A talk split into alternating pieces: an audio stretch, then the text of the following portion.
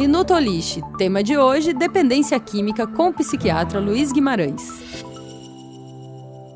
Pesquisas apontam que aproximadamente 6% da população brasileira é dependente química. A dependência química é um transtorno mental que pertence à família das compulsões. Neste caso, o comportamento compulsivo está relacionado ao uso e abuso de uma ou várias substâncias químicas, chegando ao ponto de fugir do controle do usuário.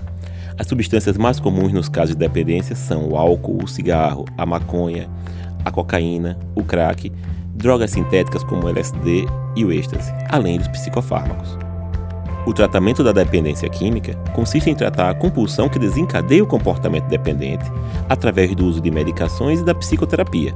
Nos casos mais graves, a internação psiquiátrica é fundamental para promover a reabilitação e preservar a saúde do paciente. Para mais informações, acesse oliste.com.br. Responsável técnico Dr. Luiz Fernando Pedroso, CRM 11711.